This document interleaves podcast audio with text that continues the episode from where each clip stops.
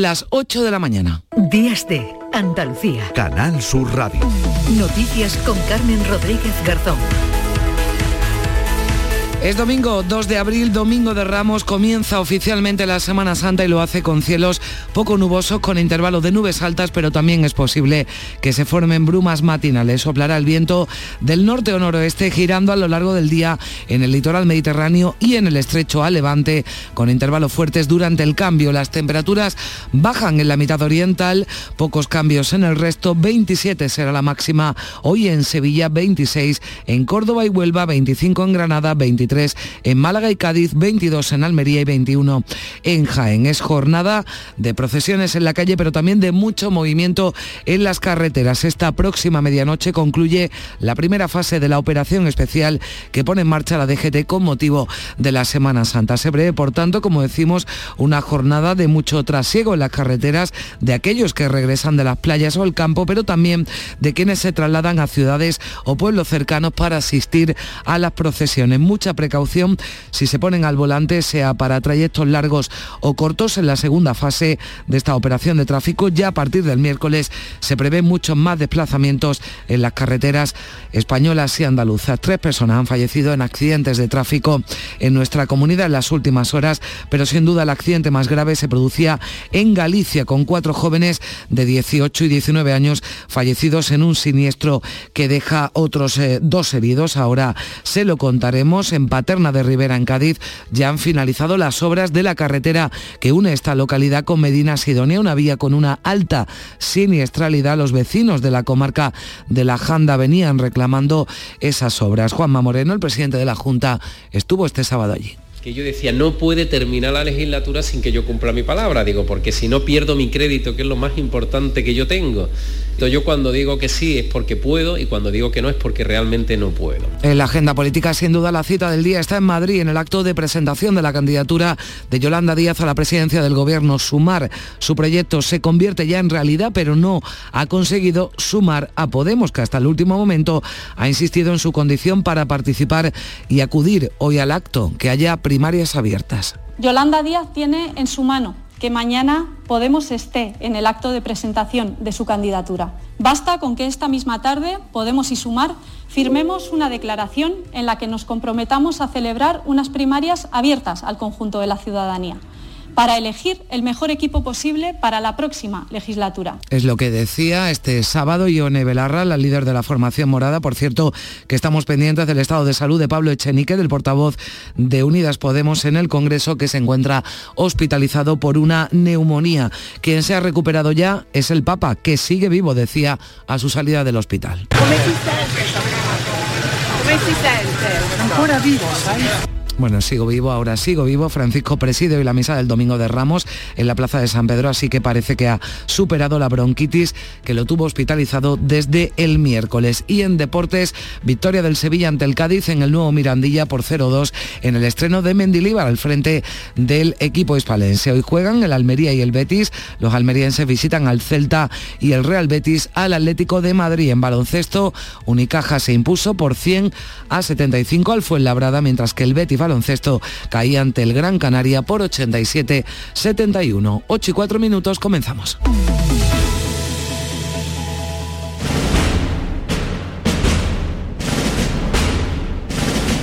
No hay nada más grande que disfrutar de la pasión, del arte, de la gente, de pasear por la playa o emocionarse con una saeta. Esta Semana Santa, date una alegría. Ven Andalucía. Semana Santa en Andalucía. No hay nada más grande. Campaña financiada con fondos FEDER, Junta de Andalucía. Esta es nuestra pasión. Y esta es nuestra otra pasión. Y es que este domingo de Ramos también hay liga. Celta Almería, desde las 2 menos cuarto en Canal Sur Radio y Radio Andalucía Información.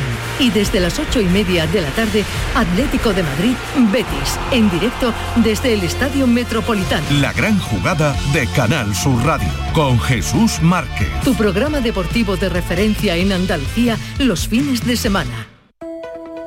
Días de Andalucía. Canal Sur Radio. Noticias. 8 y 5 minutos de la mañana, la DGT va a mantener activa la primera fase de la operación especial Semana Santa de Tráfico hasta la medianoche de este domingo. Nuestra comunidad ha registrado tres muertes por accidente de tráfico en las últimas horas. Han ocurrido en las provincias de Sevilla, Málaga y Granada, Carlos López. La víctima más reciente es un hombre que ha fallecido en un choque frontal entre un turismo y una furgoneta en el kilómetro 23 de la A375 a la altura del Coronil, en Sevilla. Los conductores han quedado atrapados, uno de ellos ha muerto y el otro ha resultado herido y ha sido trasladado al Hospital Virgen del Rocío de la capital hispalense. En Málaga, un hombre de 37 años también ha muerto en una conexión entre dos vehículos en un polígono industrial. Y en Granada, otro hombre de 30 ha muerto atropellado en una avenida de la capital nazarí. La DGT mantendrá activa la primera fase de la operación especial Semana Santa de Tráfico hasta la medianoche de este domingo. Desde la Guardia Civil se aconseja escalonar el regreso, como apunta el capitán de la Guardia Civil de Tráfico, Antonio Molina. Sobre todo será problemático lo que sea la operación regreso, porque estado todo el mundo lo enfocamos a regresar el mismo día que sea el domingo, sobre todo y el lunes. Entonces lo mejor para que no sufran molestias a la hora de su desplazamiento y demás sería eh, que adelantaran un poco el regreso. El miércoles se activará la segunda fase de la operación especial de Semana Santa. En Galicia, en Ribadeo, se han decretado tres días de luto por la muerte de cuatro jóvenes de entre 17 y 18 años en un gravísimo accidente. Patricia Zarandieta, buenos días. Buenos días. Viajaban en un vehículo que se salió de la vía cuando volvían de un concierto. El conductor ha resultado herido leve. En el interior había un sexto ocupante que tiene lesiones leves. Se están investigando ya las circunstancias de este siniestro vial, como ha subrayado el alcalde de Xove, el municipio donde ocurrió el accidente, Demetrio Salgueiro. Está en investigación, está testados haciendo las mediciones del accidente, pero eh, lo que sabemos es que el coche salió recto en la vía, no quedaron marcas viales, eh, en una curva peligrosa bastante pronunciada. Eh, un vehículo se, precipitó por un terraplén de unos 4 metros aproximadamente y acabó en una finca particular. Dentro del vehículo viajaban seis personas, eh, de los que cuatro fallecieron. Y solo el incendio, también pendientes de este asunto en el día de hoy, sobre el incendio de Albañuelas en Granada, permanece activo aunque controlado. El fuego arrasa un área cercana a un paraje que ya ardió el año pasado. El Infoca ha declarado, por otra parte, extinguido el incendio forestal que afectaba al municipio de Cantoria en Almería, Carlos. Se espera que los medios aéreos se incorporen este domingo a las labores de extinción del incendio forestal de Albañuelas, en la comarca del Valle de Lecrín de Granada. Las llamas, no obstante, se encuentran controladas desde las 11 de la mañana de este sábado. La zona afectada se encuentra cerca de un paraje que ya ardió el año pasado. Por contra, el Infoca ha declarado extinguido el incendio declarado el viernes por la mañana en el paraje Los Terreros de Cantoria, en Almería. El fuerte viento de poniente, con rachas de 50 km hora, ha dificultado las labores de los efectivos que no obstante han logrado sofocarlo. En Asturias se da por controlada la situación de los incendios que ha comenzado a mejorar debido a la presencia de la lluvia. El Principado va a solicitar la declaración de zona catastrófica para la comunidad y anuncia que se personarán como acusación particular si se producen detenciones. Según las primeras estimaciones, Patricia, han ardido más de 11.000 hectáreas. Todos los focos se dan ya por estabilizados, aunque efectivos de bomberos se mantienen vigilantes en una veintena de ellos. El presidente asturiano, Adrián Barbón, ha pedido que todo el peso de la ley caiga sobre los causantes de estos incendios. Cuando hablo de terroristas, hablo de criminales a los que hay que investigar, a los que hay que detectar, a los que hay que identificar y a los que queremos que hacer que paguen con, con toda la fuerza que imponen las leyes. Yo quiero ver gente en la cárcel por esto que ha sucedido en Asturias.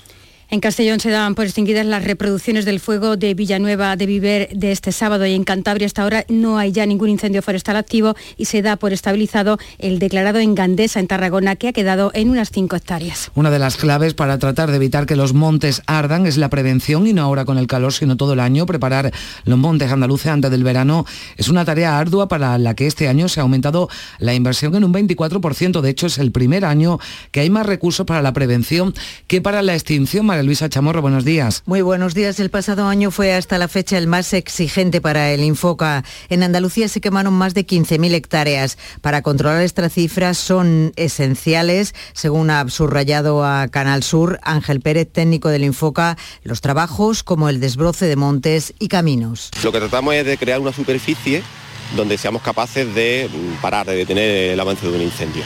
Y eso se consigue reduciendo la, la carga vegetal disponible y creando zonas de discontinuidad, es decir, que no existe una continuidad ni horizontal ni vertical de esa vegetación. Y tareas mecanizadas para llevar a cabo cortafuegos, una infraestructura fundamental, destaca desde el Infoca también Pedro Mendoza en la lucha contra los incendios. Un incendio de baja intensidad lo puede parar directamente o bien son como vías de penetración tanto del personal del dispositivo eh, para la descarga de los medios aéreos. Ya lo estamos viendo, los montes españoles y andaluces sufren estrés hídrico y la escasez de lluvia nos deja un panorama muy preocupante. Son muchos los embalses en España que no alcanzan el 60% de su capacidad y preocupa especialmente la situación en el sur, en Murcia y aquí en Andalucía, donde no llega María Luisa ni al 30%. Echando la vista atrás y tomando como ejemplo el embalse con más capacidad de Andalucía, el de Iznájar en Córdoba, los datos son muy llamativos. La última muestra de hace tan solo unos días nos dice que este pantano está al 19,50% de su capacidad. En 2022 la superaba en más de un 25% y hace 10 años en el 60%. La situación es crítica en muchas zonas y por eso agricultores y regantes han pedido a la Confederación Hidrográfica del Guadalquivir la concesión de un riego de emergencia en las próximas semanas si no llegan esas ansiadas lluvias en la segunda mitad de este mes de abril. Sectores como el arrocero de la provincia de Sevilla se plantean ya no plantar de cara a la próxima campaña Asunción Escalera. Responsables de la COAC y de la comunidad de regantes piden un desembalse de urgencia si sigue sin llover para salvar las cosechas de invierno. Eduardo López, secretario de la Organización Agraria, valora la receptividad de la Confederación porque si no, dice, será la ruina. Si esta primavera no llueve, por supuesto que será un desastre, caerá el PIB y será también pues una caída importantísima de la renta de los agricultores. Los arroceros en concreto se piensan no plantar ante la previsión de una cosecha muy inferior a lo normal como apunta Mauricio Soler, presidente de la Federación de Arroceros de Sevilla. Habría lo mejor para un 10%, pero es que para sembrar un 10% es mejor no sembrar, porque el año pasado hemos sembrado el 30 y lo que ha pasado es el caudal ecológico y hemos cogido menos de la mitad de la cosecha, como te dije, o sea, es que sería un desastre que no, no merece la pena. En esa reunión todos se han comprometido a abordar medidas que palíen el déficit estructural de la cuenca del Guadalquivir. Y vamos ya con la crónica política que está marcada este domingo de Ramos por ese acto de presentación oficial de la candidatura de la vicepresidenta segunda, Yolanda Díaz, al frente de Sumar para las próximas elecciones generales. Un mitin, Patricia, que se publicita con el lema El 2 de abril empieza todo. Y se espera la asistencia de los dirigentes de Más País y Más Madrid, Íñigo Errejón y Mónica García, o del ministro Alberto Garzón. Todos ellos van a arropar a Yolanda Díaz, que sin embargo no se verá acompañada, salvo imprevistos, por las primeras espadas de Podemos, Irene Montero o Ione Belarra, que vienen reclamando primarias abiertas a toda la ciudadanía. En la celebración este sábado del Consejo Ciudadano Estatal de Podemos, la secretaria general de la Formación y ministra de Derechos Sociales, Ione Belarra, aseguraba que Yolanda Díaz tenía en su mano alcanzar el acuerdo. Es con unas primarias abiertas al conjunto de la ciudadanía, donde cualquiera pueda votar, venga de donde venga, para elegir el mejor equipo posible para afrontar esa tarea que es inmensa,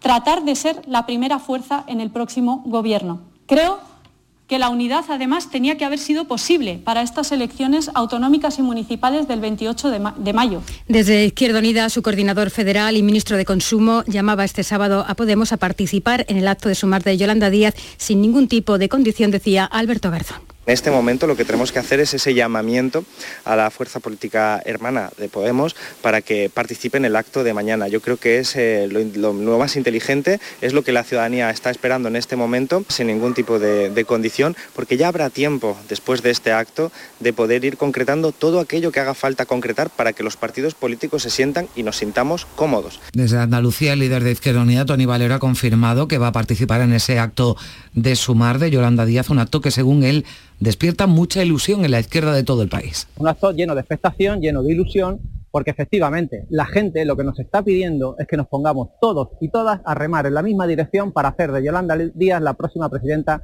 del Gobierno de la Nación. Y esto es así, porque la coyuntura en la que atraviesa este país es crítica.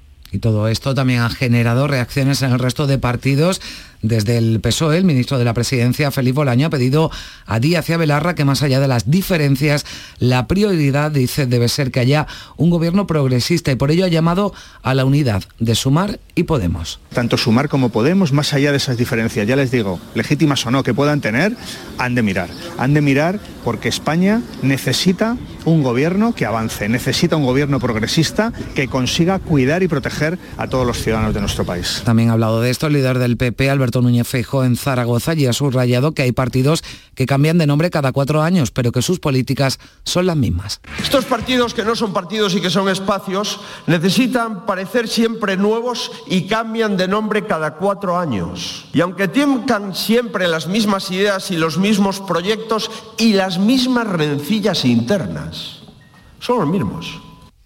Y estamos eh, pendientes del estado de salud del portavoz parlamentario de Unidas Podemos, Pablo Echenique, uno de los pesos pesados de la organización que se encuentra hospitalizado por una neumonía con pronóstico estable. María Luisa. En las últimas horas su evolución ha sido positiva y ya le ha bajado la fiebre. Echenique fue hospitalizado este viernes. El equipo facultativo del hospital donde se encuentra considera que hay que continuar con el tratamiento para confirmar la remisión y la cura de la enfermedad.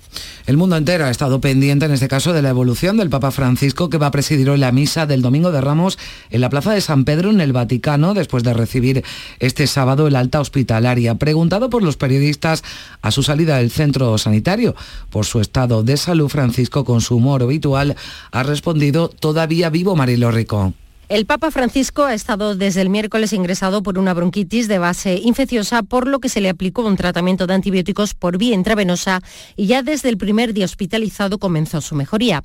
Nada más salir del hospital, el pontífice ha abrazado a una mujer que se le ha acercado y que ha perdido a su hija en el mismo hospital Gemelli y también ha afirmado en la escayola que un niño llevaba en el brazo. El Papa Francisco también ha respondido a la prensa que le esperaba. Con el humor que le es habitual, no ha dudado en asegurar que se encuentra bien, aún aunque con la voz algo cansada. Se oye con dificultad, pero ha dicho ancora vivo, estoy todavía vivo.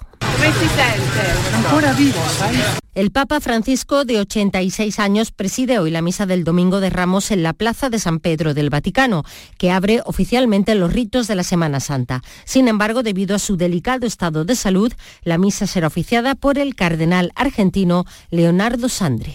Y el presidente de la Junta, Juanma Moreno, ha visitado en Chiclana, en Cádiz, la Hermandad de los Afligidos, en la iglesia de San Telmo, después de que un incendio dañara en la tarde del viernes la imagen de la Virgen de los Desconsuelos. María Luisa. Así el presidente se ha unido al pesar de esta hermandad que no podrá ver a su Virgen en la calle este martes santo, pero sí lo hará la hermandad. El incendio ha, quedado, ha quemado por completo el manto y los ropajes y ha dañado el rostro y las manos de la imagen que tendrá que ser restaurada. El alcalde José María Román ha ofrecido el apoyo del ayuntamiento para esta restauración. Hemos hablado con el presidente del Consejo de Hermandades y con la hermandad para que busquemos una salida que permita la restauración de la imagen lo antes posible y la campaña de Semana Santa va a generar en Andalucía más de 18.000 contratos, un 17% más que hace un año. Cádiz va a registrar el mayor volumen de contratos esta campaña, más de 4.500. El transporte de viajeros, el entretenimiento y la hostelería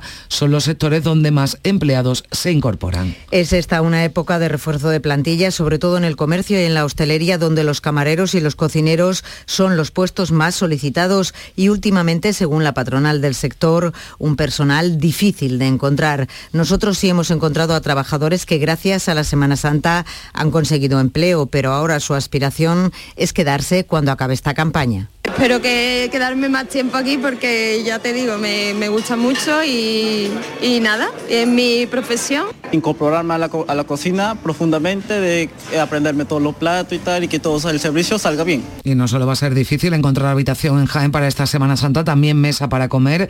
Bares y restaurantes de la capital tienen al 100% sus reservas para esta Semana Santa. La patronal Asostel cree que el sector incluso puede hacer durante estos días el 25 5% de su caja anual, así lo contaba, lo subrayaba su presidente Antonio Lechuga. Están a tope. Yo tengo reservas de Ramos desde el mediados de enero y estamos hablando de reservas de 18, de 20, de 15, reservas muy grandes. La costa de Huelva es una de las zonas de mayor afluencia de turistas estos días de Semana Santa en Andalucía. El 70% de los hoteles del litoral onubense ya están abiertos y buena parte, buena parte de sus playas cuentan ya con los servicios de limpieza y vigilancia. Sonia Vela.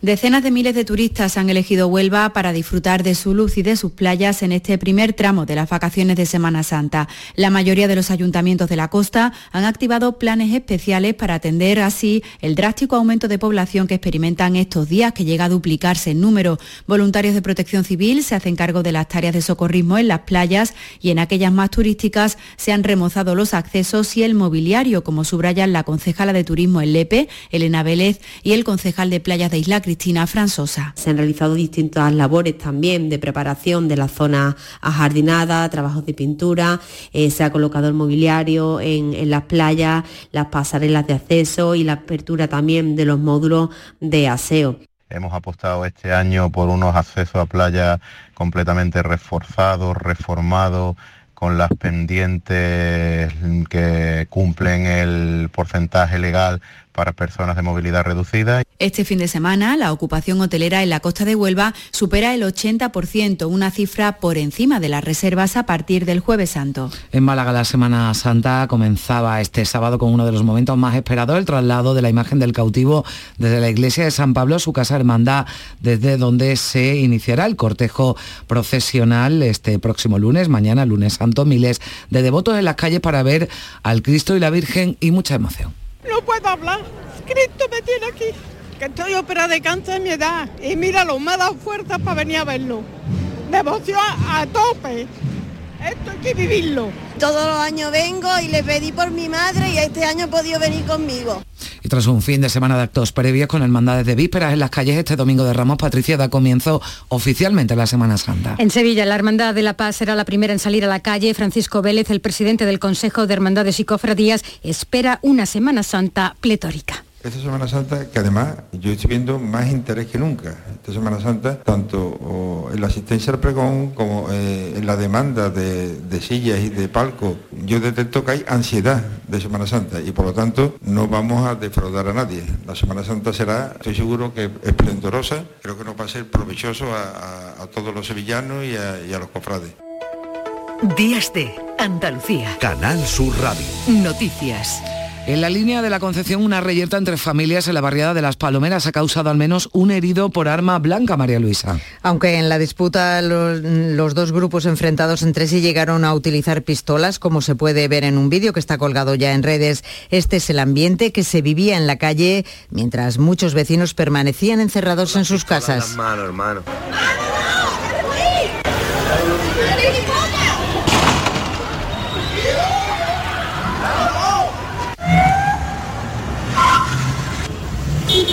Abajo de mi casa, Nazaret, te lo juro. Y la Guardia Civil ha detenido a 29 personas por realizar estafas de vacaciones a través de página web. Otras 13 personas más han sido interrogadas. Se ha logrado esclarecer más de 128 estafas en toda España. Y la audiencia de Algeciras está ya preparada para celebrar el macrojuicio que comienza el próximo día 10. Llega a los juzgados la operación Dismantle con más de 150 personas procesadas por delitos relacionados con la salud pública y organización criminal. Pertenecen presuntamente al clan de los Castañas, Susana Torrejón. Para hacer frente a este juicio y debido al elevado número de procesados, abogados defensores y acusaciones, la Consejería ha tenido que ampliar el estrado en la sala de vistas y adaptar varias salas con un sistema informático para poder seguir desde allí el proceso. Desde las coordinadoras antidroga esperan que esta fórmula permita que se desarrolle con normalidad. Francisco Mena es su portavoz. Esta solución yo lo que espero es que el sistema que se haya montado eh, eh, garantice en primer lugar que no pueda ser hackeado desde el exterior para no vulnerar el derecho de las personas que se sientan en el banquillo de los acusados y que el sistema sea lo suficientemente adecuado para evitar luego recursos, nulaciones o en este caso eh, indefensión por parte de los, los detenidos. Estas actuaciones de la Consejería de Justicia han supuesto una inversión superior a los 150.000 euros. Y sepan que este domingo es el primero, primer domingo de libertad horaria de apertura de los centros comerciales de Córdoba, de la capital cordobesa, tras el decreto de ampliación de la zona de gran afluencia turística que ha concitado el rechazo sindical. Y además también les eh, contamos que ya hay fecha para la celebración del primer Consejo de la Agencia Espacial Española en su sede de Sevilla. Será el el próximo 20 de abril arrancará oficialmente con la designación del personal directivo del organismo aeroespacial. 8 y casi 25 minutos. Vamos ya con la actualidad del deporte. Carlos Gonzalo, buenos días. Hola, ¿qué tal? El segundo acto de la jornada número 27 de Liga en Primera División nos dejó la victoria del Sevilla en el estreno de Mendilíbar en el banquillo ante el Cádiz por 0 a 2, la del Fútbol Club Barcelona ante el Elche por 0 a 4, la del Girona por 2 a 1 ante el Español y el empate entre el Athletic de Bilbao y el Getafe, empate a 0. El Sevilla se llevó el derby andaluz ante el Cádiz con goles de Ocampos y Endesiri en un partido en el que de nuevo el Cádiz se quejó de la no señalización de dos penaltis. Sí, tristes, ¿no? Tristes porque creo que, los futbolistas otra vez han tenido muy buena actitud se han vaciado, se han entregado y, creo que el fútbol no ha sido justo con ellos. ¿no? Eh, una primera parte muy igualada, tú lo has dicho, con esas dos situaciones donde creo que la mano es igual de clara o más clara todavía que la del Pacha el día del Getafe porque está en zona fuera del cuerpo, está blandita y le cae y la sostiene un poco la pelota incluso en la, en la parte de la muñeca, no la quiere pitar y luego tenemos la, situación del pisotón que bueno dice que es fortuito y tal bueno no quiere pitarlo. Por parte sevillista el debutante Mendilíbar se mostró satisfecho con el trabajo realizado. Pues es la semana lo que ves durante la semana. Yo soy un recién llegado entonces les conozco pero les conozco por lo que he visto en, televisión no les conozco directamente. Entonces soy un recién llegado entonces lo que veo el, el día a día con los entrenamientos es cuando decido no eh, Gudel ha estado menos tiempo porque ha estado con su selección, pero ha estado tres días con, nosotros y la verdad es que me, convenció y, y, ha jugado, ¿no? Los otros dos han estado desde el principio y bueno, ha jugado uno de los dos. Hoy juegan la Unión Deportiva Almería y el Real Betis Balompié. El conjunto almeriense rinde visita al Celta de Vigo sin Aquieme, el Vilal Touré ni Eguaras. Sí va a estar Luis Suárez. Rubi, pese a todo, confía en ganar. Posiblemente lo que dices tienes toda la razón, pero es cierto que yo estoy convencido que el equipo va a ganar fuera de casa. Lo, tiene que hacer y lo va a conseguir. También creo que sería de justicia. Eh, pero a lo mejor la vida nos depara que en el momento que se produzca esa victoria va a ser, pues, como, como te diría, pues esa subidón que nos va a permitir encadenar con algún partido en casa y darnos el impulso final. A lo mejor ser lo bueno se ha hecho esperar y nosotros vamos con la idea de que sea este domingo, por supuesto. Cierra la jornada de hoy domingo el Atlético de Madrid en Real Betis Balompié. No va a estar Fekir lesionado, Canales tampoco porque lo han sancionado. Escuchamos a Manuel Pellegrini. Bueno, primero la sanción la encuentro lamentable desde el comienzo, desde la demostración de autoridad sin ninguna necesidad necesidad de, Mateos eh, en el partido donde fue suspendido Sergio, le dieron una fecha, bastante controvertida la expulsión, creo que no es la manera de mostrar un árbitro la autoridad dentro del campo. Tampoco se entiende desde el lado colchonero la sanción que han recaído sobre el jugador del Real Betis. Habla Diego Pablo Simeone, entrenador del Atlético de Madrid. Me imagino que lo misma sensación que ha dejado a ustedes. Difícil opinar, difícil interpretar y nada, aceptar en estos momentos lo que, lo que hay, que es hablar poco, porque evidentemente cualquier situación que puedes decir te pueden ser puede ser sancionado. La jornada se completa con los partidos Villarreal, Real Sociedad y Real Madrid, Valladolid. Ojo porque Ancelotti ayer respondía a los que ven en él al próximo seleccionador de Brasil. Sí, la realidad es que un equipo, el equipo nacional de Brasil me quiere, esto me encanta y me da mucha ilusión. Eh, eh, y después hay que respetar las, las cosas hechas, que es un contrato que quiero cumplir. En segunda división, hoy Andorra-Málaga. Ganar no le vale otra al equipo de Sergio Pellicer. La ilusión mucha, te da mucha calma, estamos donde estamos, pero está claro de que si no hemos conseguido eh, dos victorias seguidas durante toda la temporada, ahora tenemos ese, ese reto, ese desafío, porque nos lo demanda para, para seguir siendo ese equipo perseguidor y que vaya y que vaya acercándose pues a, a esos equipos. ¿no? Por su parte, el Granada visitará en el Molinón al Real Sporting de Gijón. Paco López. Está cercano a las posiciones de descenso, juegan en su campo, van a querer agradar a su afición como es normal, es un equipo además que ya lo viene demostrando los dos últimos partidos fuera de casa y sobre todo el último contra Las Palmas, que le generó muchas dificultades, que le costó mucho a Las Palmas ganarle. En capítulo polideportivo, Mundial de Motociclismo, a falta de Mar Márquez, su hermano Alex se hizo con la pole en la categoría de MotoGP en el Gran Premio de Argentina y en la carrera al sprint se impuso Binder. La carrera del Gran Premio de MotoGP se celebra esta tarde. En cuanto a los pilotos andaluces, en Moto 2, Marcos Ramírez se clasificó vigésimo tercero en la parrilla de salida y en Moto 3, José Antonio Rueda saldrá décimo tercero y David Muñoz décimo sexto. En la Liga ACB de baloncesto, Unicaja Málaga ganó por 100 a 75 al Fuenlabrada y el Gran Canaria al Betis Baloncesto por 87 a 71. En la Liga Sobal de balonmano, hoy juega el Ángel Jiménez ante Anaitasuna. Lo hará a las 12 del mediodía.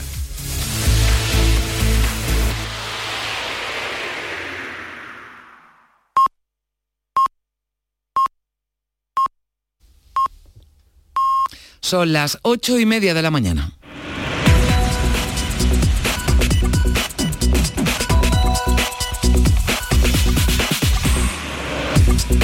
Y a esta hora le damos un repaso a lo más destacado de la actualidad de este domingo, domingo de Ramos en titulares, con Manuel Vicente. ¿Qué tal? Muy buenos días. Buenos días. La operación especial de tráfico de Semana Santa registra hasta ahora en Andalucía una única víctima mortal. El accidente ha ocurrido en el Coronil, en Sevilla, debido a un choque frontal entre dos vehículos. Además, dos personas han muerto en accidentes en núcleos urbanos. Recuerden que esta primera fase de la operación especial de tráfico está activa hasta la próxima medianoche en Galicia, en Ribadeo. Esta localidad decreta tres días de luto por la muerte de cuatro jóvenes en accidente. El conductor del vehículo y un sexto ocupante han resultado heridos leves después de que el coche se saliera de la vía. Solo un incendio forestal permanece hoy activo en Andalucía. El fuego que está controlado arrasa en la localidad granadina de Albuñuelas, un área cercana a un paraje que ya ardió el año pasado. Agricultores solicitan a la Confederación del Guadalquivir un riego de emergencia en las próximas semanas. El sector arrocero de la provincia de Sevilla medita incluso no plantar de cara a la próxima campaña si no llegan las lluvias en la segunda mitad de este mes. La vicepresidenta Yolanda Díaz presenta, presenta hoy su nuevo proyecto político, ya saben, con el nombre de Sumar. Podemos pone como condición que se convoquen primarias abiertas y rechaza tener un rol secundario en la nueva plataforma. Permanece hospitalizado Pablo Echenique por una neumonía. El pronóstico del portavoz de Unidas Podemos en el Congreso de los Diputados es estable. El Papa presidirá hoy la misa del Domingo de Ramos en la Plaza de San Pedro. Francisco ha recibido el alta hospitalaria, pero no va a oficiar la misa debido a su delicado estado de salud. Ingresa en prisión en Málaga el joven acusado de perseguir con un hacha a su exnovia. La menor se recupera de las heridas causadas al caer desde su vivienda cuando huía de su agresor, quien tenía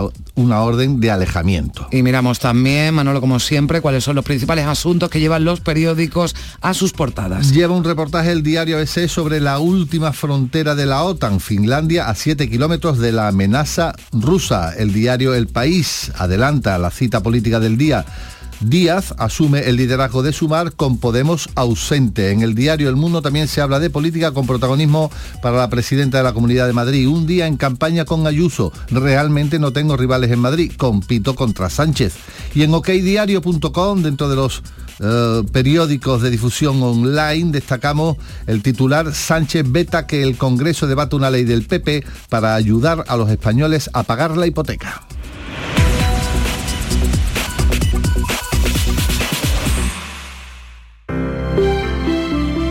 Buenos días. En el sorteo del sueldazo del fin de semana celebrado ayer, el número premiado con 5.000 euros al mes durante 20 años y 300.000 euros al contado ha sido 813 00813, serie 27.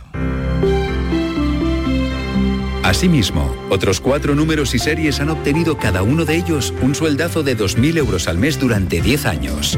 Puedes consultarlos en juegos11.es. Hoy tienes una nueva oportunidad con el sueldazo del fin de semana. Disfruta del día. Y ya sabes, a todos los que jugáis a la 11, bien jugado. Este fin de semana volvemos a disfrutar de la radio contigo en Gente de Andalucía, con todo lo que nos ofrece nuestra tierra y con su gente. Déjate seducir por todo lo que tenemos y síguenos. Gente de Andalucía, con Pepe de Rosa. Este fin de semana desde las 11 de la mañana en Canal Sur Radio. Más Andalucía, más Canal Sur Radio. Semana Santa. De las vivencias al recuerdo. Del recuerdo al corazón. Y contándote siempre tu Semana Santa, Canal Sur Radio. Vive la Semana Santa de Andalucía. Con el corazón. Canal Sur Radio. Y la Semana Santa que llevas dentro. Días de Andalucía. Noticias con Carmen Rodríguez Garzón. Canal Sur Radio. 8 y ya casi 35 minutos de la mañana nos vamos de ronda por nuestras emisoras. Vamos a comprobar cómo despierta Andalucía a esta hora de la mañana. Comenzamos en Cádiz con Salud Botaro. ¿Qué tal? Buenos días. Buenos días, Carmen. Despertamos con 16 grados y cielo con intervalos de nubes, aunque esperamos una máxima de 23. Con estas temperaturas comienza hoy la pretemporada de playas. Abren módulos de servicios y oficinas de turismo en playas como La Caleta o La Victoria. En cuanto a la prensa, Diario de Cádiz se hace eco de un estudio que dice que gran parte de la población gaditana supera ya los 50 años y la voz Cádiz le da su sitio a sus grandes artistas. Se refiere a los museos ya abiertos como el de Camarón o Rocío Jurado y ahora el de Lola Flores. Quedan pendientes, como saben, el de Alejandro San en Alcalá de los Gazules. Gracias, Salud. Vamos hasta Algeciras, campo de Gibraltar. Susana Torrejón, buenos días. Buenos días, cielos despejados y 14 grados de temperatura. Hoy esperamos una máxima de 23. En el periódico Europa Sur leemos que la precariedad deja la comarca sin camareros al filo del verano. Los horarios prolongados y la cuantía de los salarios desaniman a muchos candidatos a trabajar en el sector. Y en este domingo de Ramos estaremos en Algeciras con la borriquita que sale a las 5 desde Salesianos y a las 6 con la oración del huerto que sale de la parroquia del Corpus Christi. Vamos hasta Jerez con Marga Negrín. Buenos días. Muy buenos días. Tenemos 13 grados a esta hora en el centro de Jerez. Durante la jornada llegaremos a los 26. Los cielos se van a mantener prácticamente despejados. Diario de Jerez titula A Jerez le ha tocado la lotería con el Sherry Cash. Son palabras del bodeguero jerezano José Ramón Estevez, que cree que el grupo escocés, escocés es el socio ideal. También se destaca en la portada de Diario de Jerez que los vecinos del centro denuncian su abandono con carteles en los balcones. Hoy se pueden pasar, si lo desean, por Villaluenga del Rosario, donde se está celebrando la Feria del Queso Artesanal de Andalucía. Este año se espera superar los 30.000 visitantes de la pasada edición. ¿Y cómo se presenta esta jornada de Domingo de Ramos en Córdoba? Ana López, buenos días. ¿Qué tal? Muy buenos días. Pues propiamente primaveral tenemos ahora ya 15 grados, vamos a alcanzar una máxima de 25, algunas nubes altas, pero eso no va a empañar desde luego este día. En los titulares de los periódicos Diario de Córdoba, las cofradías cuentan con más nazarenos en sus procesiones, foto de portada para la reapertura de la Ciudad de los Niños tras año y medio de retraso. En el Día de Córdoba ha optado por una foto para el prólogo de la Pasión con la presentación al pueblo en la Plaza del Cañero. Entrevista también al alcalde de Pozo Blanco, Santiago Cabello, con este titular, es de justicia que el gobierno apueste más por los pedroches. Este es el primer domingo de apertura de los centros comerciales en Córdoba, capital. Concretamente eh, se suman a la libertad horaria principalmente las grandes superficies, una libertad que podrán tener ya a partir de ahora eh, todos los domingos eh, de abril y mayo. Y la Fundación Tierra de Hombres celebra un trail y una ruta senderista solidaria para recaudar fondos para sus programas de ayuda a la infancia. Gracias. Ana. Vamos hasta Sevilla, como se presenta el Domingo de Ramos. Asunción Escalera, ¿qué tal? Buenos días. Buenos días, pues se presenta con pocas nubes, por no decir ninguna, temperaturas muy similares a las de ayer, 15 grados en la capital, donde se esperan 27, un ligero alivio térmico porque ayer llegamos a los 30. En la prensa, diario de Sevilla, Una red de hackers sevillanos estafó al Anderlecht y al Oporto, aunque la foto es para el paso de la borriquita en El Salvador y este titular las mejores horas de la ciudad. Por su parte, ABC abre edición así, Días de Gracia y Esperanza, con la imagen de la Virgen de San Roque en su paso, recibiendo los últimos eh, toques antes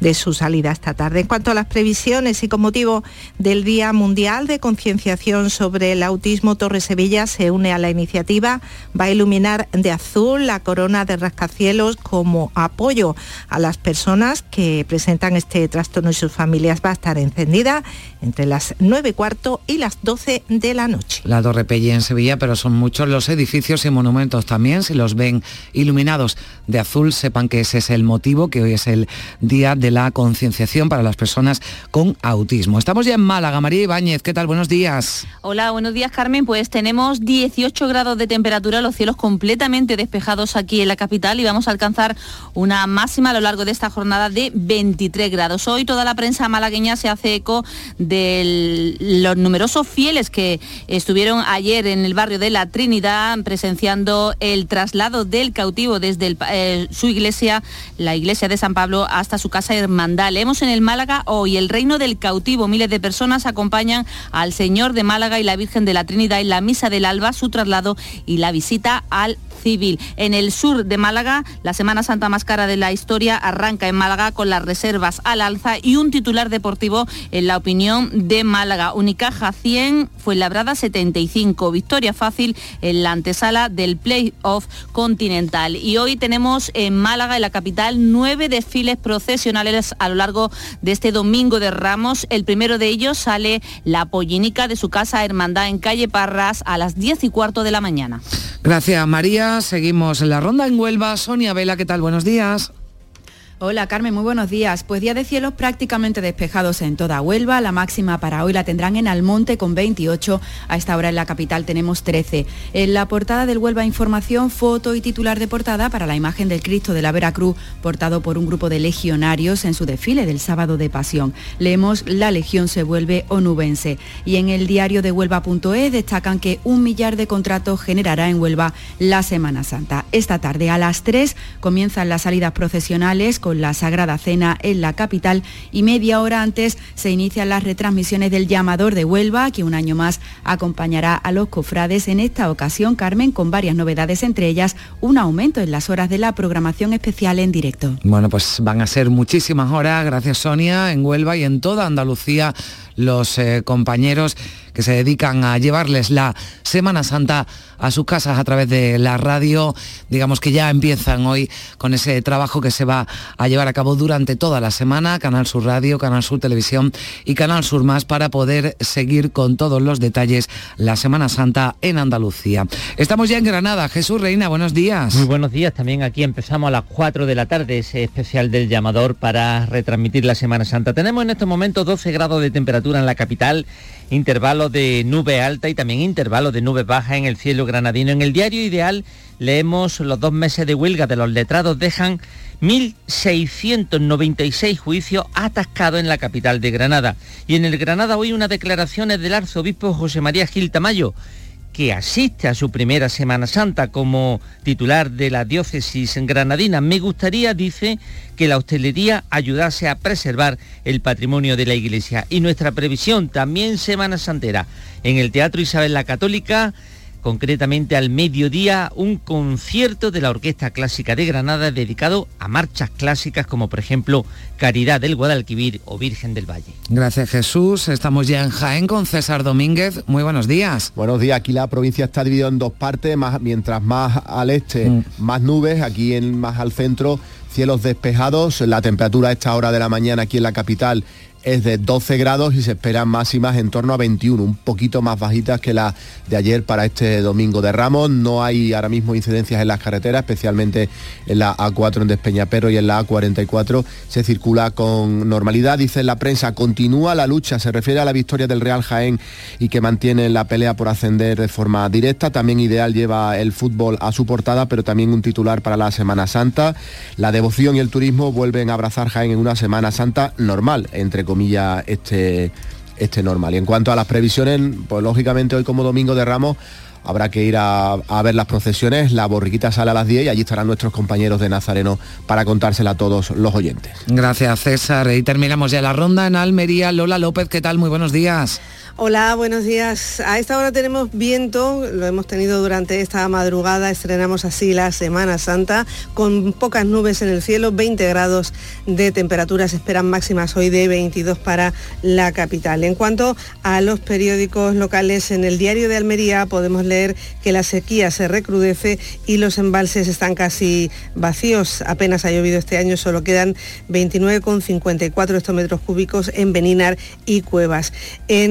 Ideal, gran foto de portada para eh, la salida de la unidad que ayer abría la Semana Santa en el barrio de Piedras Redondas y en la voz de Almería, también sobre la Semana Santa en su edición digital señala que los termómetros van a estar esta Semana Santa en montaña rusa y puede que lluvia al final de la semana. En cuanto a previsiones, claro, pues pendientes de esa salida de la borriquita temprano, en poco rato a las 10 de la mañana desde la Iglesia del Espíritu Santo. Gracias compañeros, pues temperaturas que van de los 12 grados a los 16 a esta hora de la mañana en Andalucía. Les contamos que Canal Sur Televisión ha cerrado el mes de marzo con un 9,4% de audiencia media y es la mejor marca de los últimos cinco años. Se mantiene su tendencia al alza como cadena de referencia para los andaluces. Además, el primer trimestre de 2023, nuestra televisión cerraba con un 9,9% de cuota de pantalla. Es el mejor registro trimestral de los últimos nueve años con un respaldo en ascenso de la audiencia andaluza. Así que gracias por elegirnos y por elegir Canal Sur Televisión. Llegamos así a las 9 menos cuarto, tiempo ya para la información local.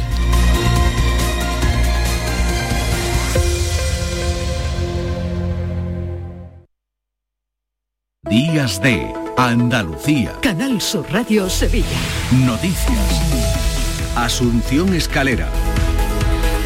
Saludos, muy buenos días. Con la salida de la Cruz Guía de la Paz a la una de esta tarde comienza oficialmente la Semana Santa de Sevilla con las hermandades que realizan hoy su estación de penitencia después de dos días que se han vivido con mucho fervor y calor en las cofradías de los barrios. El tiempo se presenta con cielos poco nubosos, temperaturas en cambio, son máximas el ligero descenso. Y recuerden que hoy hay una huelga en Sevilla, comienza la huelga de la grúa municipal. Harán paros de dos horas por turno. Para los servicios mínimos, la Junta ha establecido una grúa en el horario afectado. 8.46. Dile hola a la Semana Santa de Sevilla con el programa El Llamador de Canal Sur Radio. Ejemplares de papel agotados en la sede de Canal Sur. Pero recuerda que aún puedes conseguir la guía más completa con los horarios e itinerarios y las novedades del recorrido con la revista Hola. Hasta el 4 de abril. Cómprala en tu kiosco en Pack con Fashion. Y dile hola a la Semana Santa de Sevilla con el programa El Llamador de Canal Sur Radio. Semana Santa en Sevilla. De las vivencias al recuerdo, del recuerdo al corazón, a una semana llena de pasión y emociones. Vive la Semana Santa de Sevilla con El Llamador. Canal Sur Radio. La Semana Santa que llevas dentro. Días de Andalucía. Canal Sur Radio Sevilla. Noticias Comenzamos hoy una Semana Santa que llega con muchas novedades y con el aliciente del Santo Entierro Grande. En materia de seguridad este año habrá más flexibilidad en los horarios de los locales durante la madrugada y se ha eliminado un millar de sillas de la calle Sierpes. Además, hay cambios en horarios y recorridos de las hermandades para evitar los retrasos. Como ha explicado en Canal Sur Radio el delegado de Fiestas Mayores, Juan Carlos Cabrera, cada vez hay más nazarenos, pero el espacio sigue siendo el mismo eran unos cambios necesarios que ya se venía también hablando eh, con el propio Consejo por parte del Ayuntamiento y por tanto, bueno, pues se ha llevado a una reordenación de las jornadas en cuanto a los cambios de itinerario y de horario con orden a que evitemos esos cruces o al menos eh, imposibilite transitar y cumplir los horarios de las hermandades. Francisco Vélez, el presidente del Consejo de Hermandades y Cofradías, espera una Semana Santa pletórica en vista de cómo han transcurrido los días previos esta Semana Santa que además yo estoy viendo más interés que nunca. Esta Semana Santa, tanto en la asistencia al pregón como eh, en la demanda de, sillas y de palco, yo detecto que hay ansiedad de Semana Santa y por lo tanto no vamos a defraudar a nadie. La Semana Santa será, estoy seguro que esplendorosa, creo que nos va a ser provechoso a, todos los sevillanos y a los cofrades. Llegamos a este punto con los flamantes nombramientos por parte de la Santa Sede de Teodoro León Muñoz y Ramón Valdivia Jiménez como obispos auxiliares de Sevilla. El arzobispo Monseñor José Ángel Saiz eh, eh, comunicaba ayer la designación del Papa Francisco. Su ordenación como obispo será el sábado 27 de mayo a las 11 de la mañana en la Santa Iglesia Catedral. Y ya hay fecha para celebrar el primer consejo de la Agencia Espacial Española en su sede de Sevilla. Será el 20 de abril.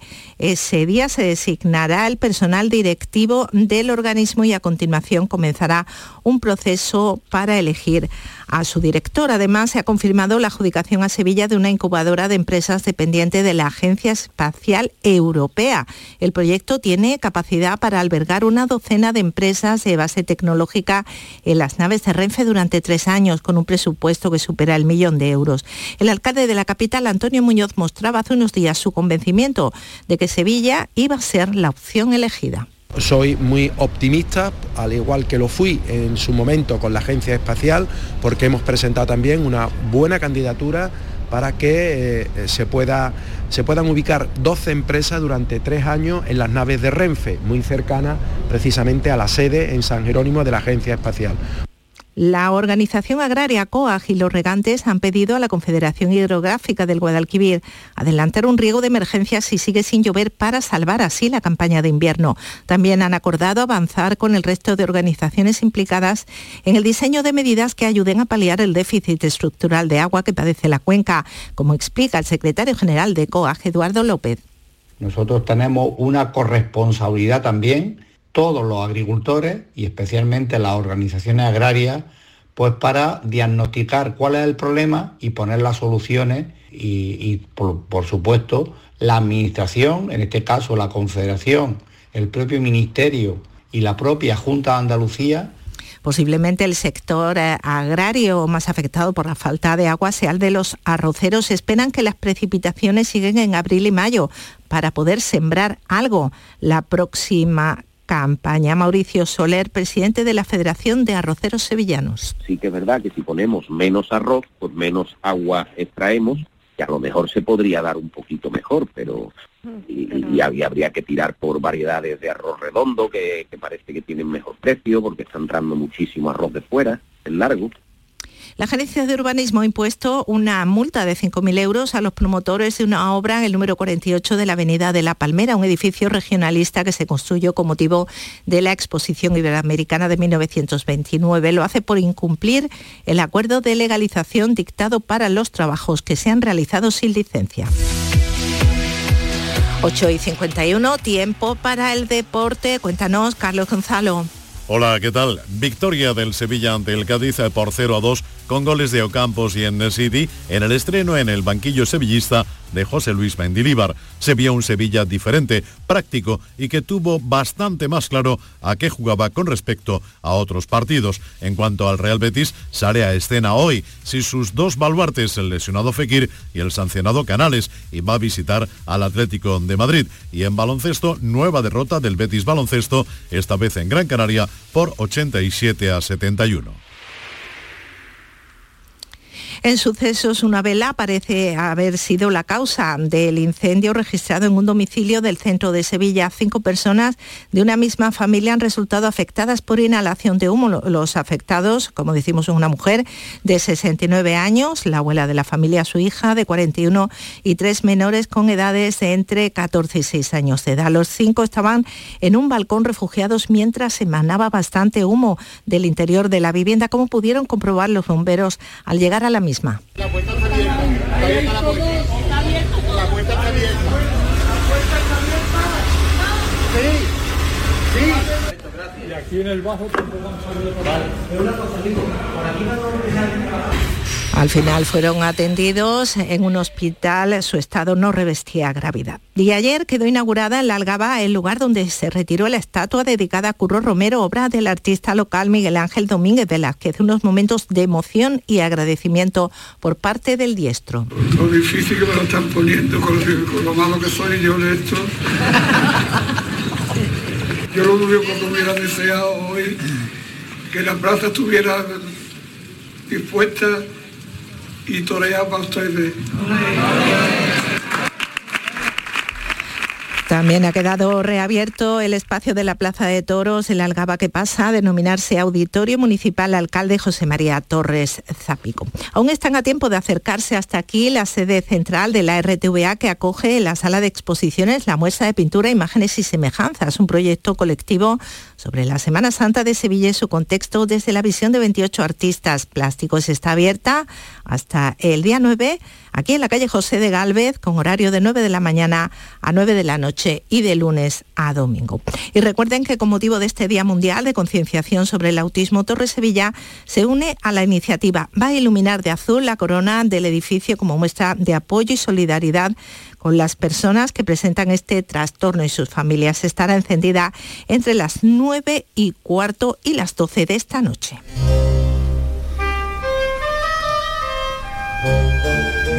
La pasión según San Mateo, el Teatro de la Maestranza ofrece a las 11 de esta mañana el concierto con el que la Orquesta Barroca de Friburgo y el conjunto vocal Vox Luminis clausuran el, el FEMAS, un broche eh, que ponen con esta pasión según San Mateo con la dirección de Lionel Meunier.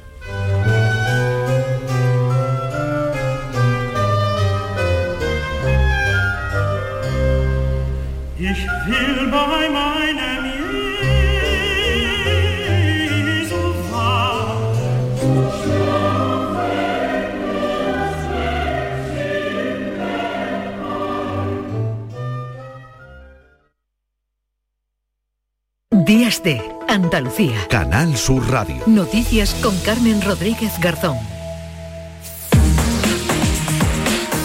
9 menos 5 minutos de la mañana, le damos a esta hora un repaso a lo más destacado de la actualidad de este domingo, 2 de abril, domingo de Ramos. Ya está por aquí María Luisa Chamorro, ¿qué tal? Muy buenos días. Muy buenos días, domingo de Ramos comienza oficialmente la Semana Santa con mucho movimiento de personas en las ciudades y en todos los pueblos de Andalucía, donde hoy procesiona como es tradición el paso de la borriquita, la pollinica, mañana de palmas y mañana también de miles de pequeños nazarenos. Jornada también de mucho movimiento en las carreteras esta próxima medianoche concluye la primera fase de la operación especial que pone en marcha la DGT con motivo de la Semana Santa. Mucha precaución a aquellos que regresan de las playas o del campo, pero también de quienes se trasladan a ciudades o pueblos cercanos para asistir a las procesiones, sobre todo después de comidas copiosas acompañadas de alcohol. Tres personas han fallecido en accidentes de tráfico en Andalucía en las últimas horas, pero sin duda el accidente más grave se producía en Galicia con cuatro jóvenes de 18-19 años fallecidos en un siniestro que deja otros dos heridos. Además, les contamos que un agente de tráfico de 49 años ha sido atropellado en Asturias por el conductor de un vehículo con el que huía de una reyerta en la localidad de Pravia. El guardia civil se encontraba de servicio de protección en una vuelta ciclista. El conductor se dio a la fuga y hasta el momento no ha sido localizado. En Paterna de Rivera, en Cádiz, ya han finalizado las obras de la carretera que une esta localidad con Medina Sidonia, una vía con una alta siniestralidad. Los vecinos de la comarca de la Janda venían reclamando su arreglo. Juanma Moreno, el presidente de la Junta, ha certificado la finalización de esta obra que ha supuesto una inversión de 10 millones de euros de la Junta de Andalucía que yo decía, no puede terminar la legislatura sin que yo cumpla mi palabra, digo, porque si no pierdo mi crédito, que es lo más importante que yo tengo. Entonces yo cuando digo que sí es porque puedo y cuando digo que no es porque realmente no puedo. Mucho cuidado también porque el riesgo de incendios forestales es alto, igual que las temperaturas, aunque algo han bajado en las últimas 24 horas. 27 será la máxima hoy en Sevilla, 26 en Córdoba y Huelva, 25 en Granada, 23 en Málaga y Cádiz, 22 en Almería y 21 en Jaén. Solo un incendio forestal permaneció hoy activo en Andalucía. El fuego, que está controlado, arrasa en la localidad de Granadina de Albuñuelas, un área cercana a un paraje que ya ardió el año pasado.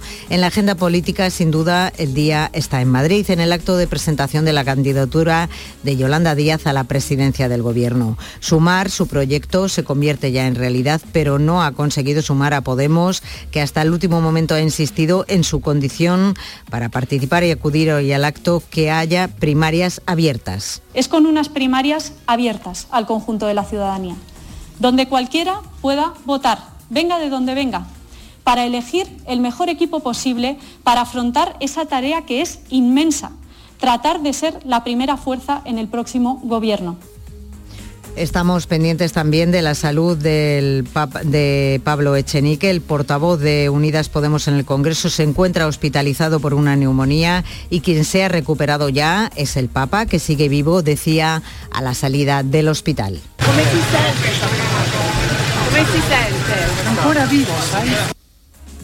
Francisco presidió hoy la misa de Domingo de Ramos en la Plaza de San Pedro, así que parece que ha superado la bronquitis que le ha tenido hospitalizado desde el miércoles. En Navarra, un hombre con orden de alejamiento ha acuchillado a su hija y después se lanzó por la ventana de su vivienda. Cuenta, contaba con una orden de alejamiento de su exmujer y acudió al domicilio donde la víctima residía con sus hijos. Pero no ha sido la única agresión de este tipo en las últimas horas en nuestro país. Otro hombre de 53 años ha tratado de matar a su pareja en una vivienda situada en la calle Secretario Artiles de Las Palmas de Gran Canaria y después se ha quitado la vida.